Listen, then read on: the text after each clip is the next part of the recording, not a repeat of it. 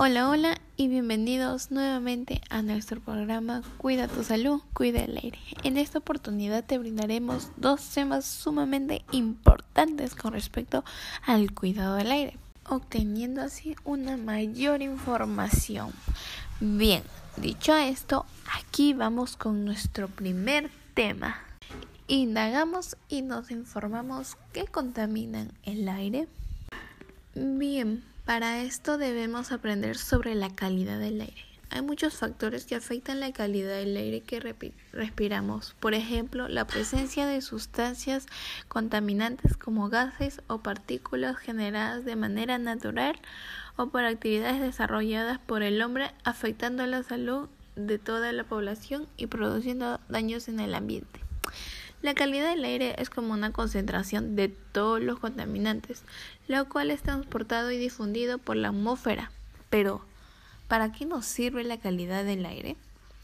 En muchos estudios la calidad del aire se pueden conocer la composición y la concentración de los múltiples gases y partículas que se encuentran dispersos en la atmósfera.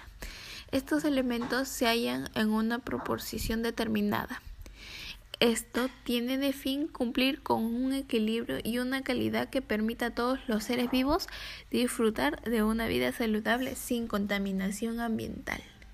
Llegado a esto, te daremos un ejemplo. Por ejemplo, en estas enfermedades respiratorias que se producen por la contaminación, son a causa de muchos componentes contaminantes como monóxido de carbono, óxido de nitrógenos, dióxido de azufre, material particulado.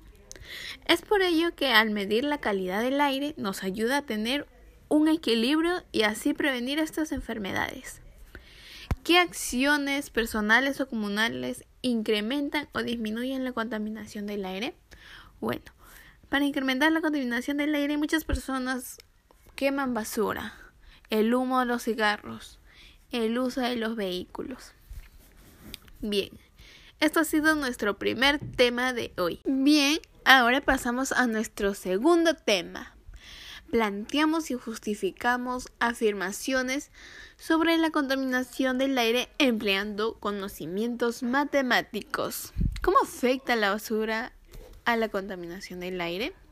Los residuos sólidos abandonados en los basurales a cielo abierto deterioran la calidad del aire que respiramos, tanto localmente como en los alrededores a causa de la quema de basuras y los humos.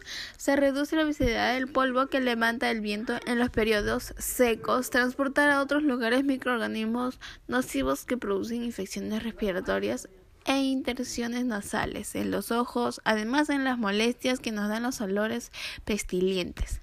También la degradación de materia orgánica presenta en los residuos produce una mezcla de gases conocida como boida compuesta fundamentalmente por metano y dióxido de carbono, los cuales son reconocidos gases de efectos invernadero que contribuyen al proceso del cambio climático.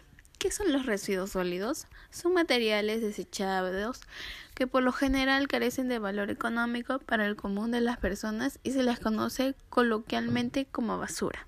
También se encuentra dentro de esta categoría los materiales semisólidos como el lodo, el barro, la sangüesa, entre otros y los generados por eventos naturales. Cabe resaltar que las aguas residuales, agua contaminada como aguas fecales y orina, no son residuos sólidos. Bien, llegado a esta información deben preguntarse cómo es que este tema de la contaminación del aire empleamos nuestros conocimientos matemáticos. Pues esto se debe que después de habernos informados nos hagamos estas interrogantes de ejemplo. ¿En qué año en nuestro departamento generamos mayor basura por persona? ¿Cuánta basura por persona generamos en promedio? Bien, dicho esto, al momento de plantear nuestros conocimientos matemáticos, aquí te diremos cómo saber cuánta de basura por persona generamos en promedio. Te enseñaremos la solución para que tomes conciencia y reduzcas nuestra contaminación ambiental en general. Para esto te damos una solución empleando la matemática. Por ejemplo, para calcular cuánta cantidad de basura por persona generamos por día, tenemos que sumar 2.5 más 2.3 más 1.9 más 2.6 más 2.7 más 2.3 más, más 3.7 dándonos el resultado de 18.9. Bien, al 18.9 lo dividimos entre 7, saliendo un resultado de 2,70. 2,70 dividiendo entre 4 sale 0,68. Bien, este es el resultado que genera una persona por día. Imagínense cuántas personas en todo el mundo generan este tipo de basura, incluso mucho más. Pongamos de ejemplo también que si un peruano genera 0,48 de residuos sólidos por día, si viviera 65 años, generaría a lo largo de su vida 11,4 toneladas de residuos de basura. Si en su familia son 7 personas, generarán aproximadamente 79.7 toneladas. Bastante, ¿no? Por eso es que te brindamos toda esta información y te ayudamos a reducir con nosotros la contaminación del aire. Para ello te planteamos propuestas cómo es que tú puedes ayudar a reducir la contaminación. Uno de nuestras propuestas es reciclar la basura, no quemar basura. Todo ello nos ayuda a disminuir la contaminación ambiental y del aire.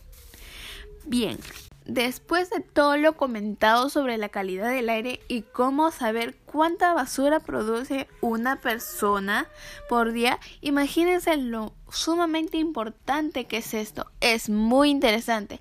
Espero que te haya interesado estos temas y que te hayan parecido de mucha mayor importancia. Gracias nuevamente por permitirnos entrar a tu hogar y a escucharnos y tomar conciencia y ser parte de la solución y no de la contaminación. Esto es todo, gracias por todo, hasta la próxima, chao, chao.